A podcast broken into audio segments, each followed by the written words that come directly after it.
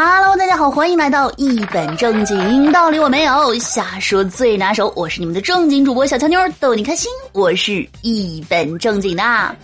那前段时间啊，我有个朋友和我抱怨啊，说感觉自己特别的失败。我说怎么了？他说玩游戏的时候被人给喷了，他就想怼回去，但是吧，在当喷子这件事上呢，他没有什么经验，所以啊很紧张。我说那你到底怎么说的？他说我当时就说你你们都是小笨蛋。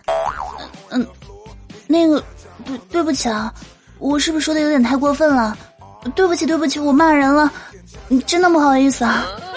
真的，就说句实话，你说同样是敲键盘，为什么有的人就只能隔着屏幕啊无能的狂怒，但是有的人却可以以毒攻毒，霸气回怼？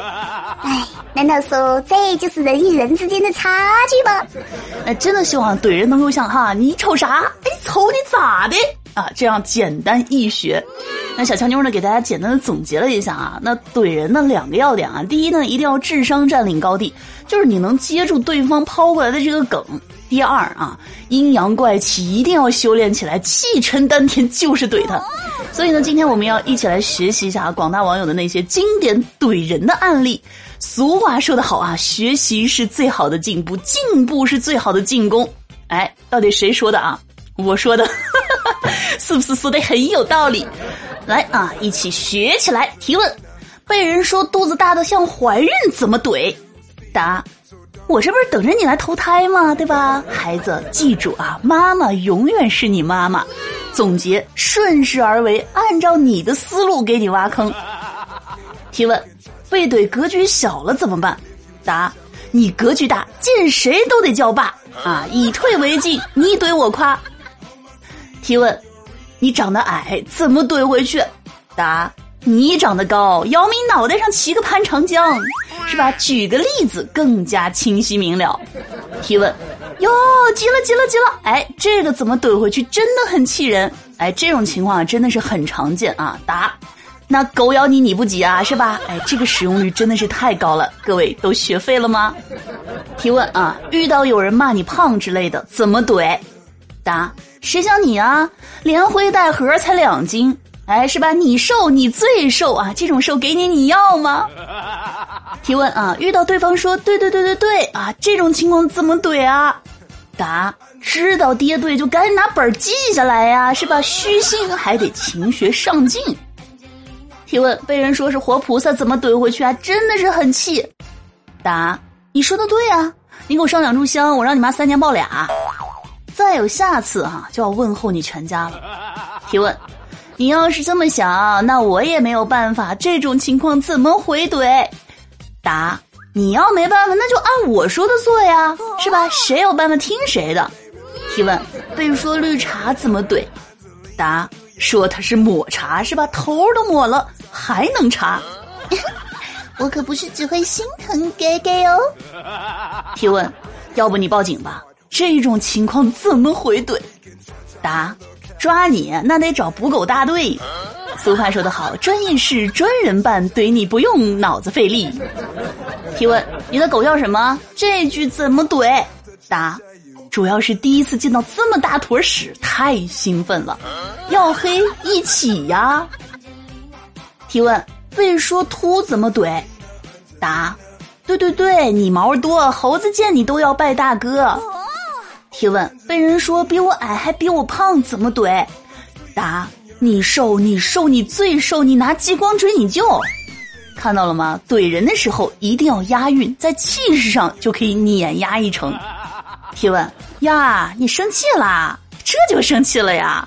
遇到这种情况怎么怼？好生气，可是不知道该怎么回。答：不生气，难道生你啊？逻辑没毛病。提问。他说：“不服来单挑，这种情况我该怎么怼？”答：“咋？你是大粪呢，还要我挑啊？对吧？想吵架，你是葱呢还是蒜呢？真要吵，还用不上你呢。”提问：我住在海边，我就管的事儿多，这种情况怎么怼回去？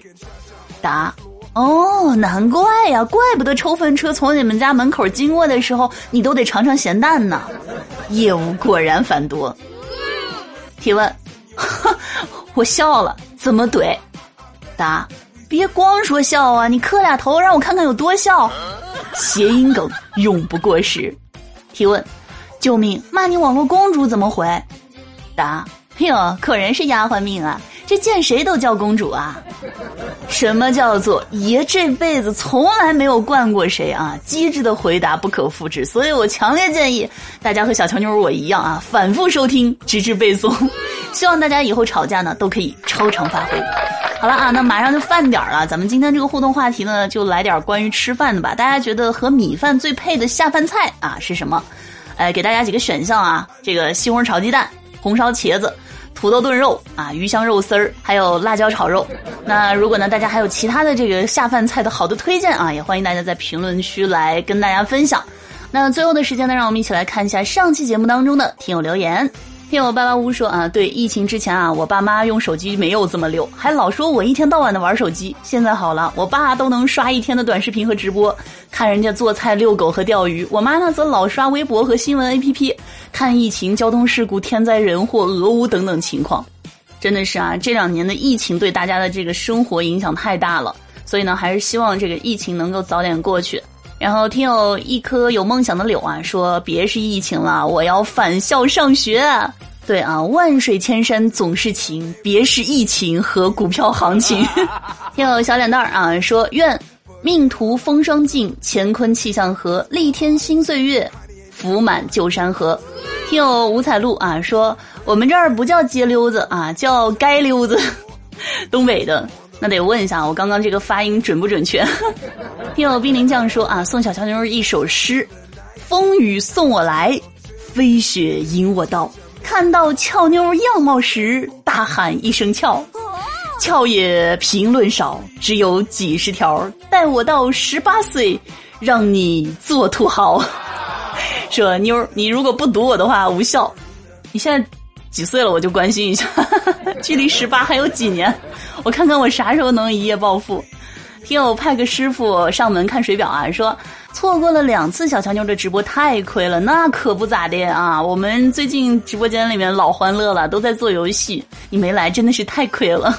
听友顾青梅说啊，你如果能够念到我，我教徒手爬马来亚峰，带皮儿吃榴莲。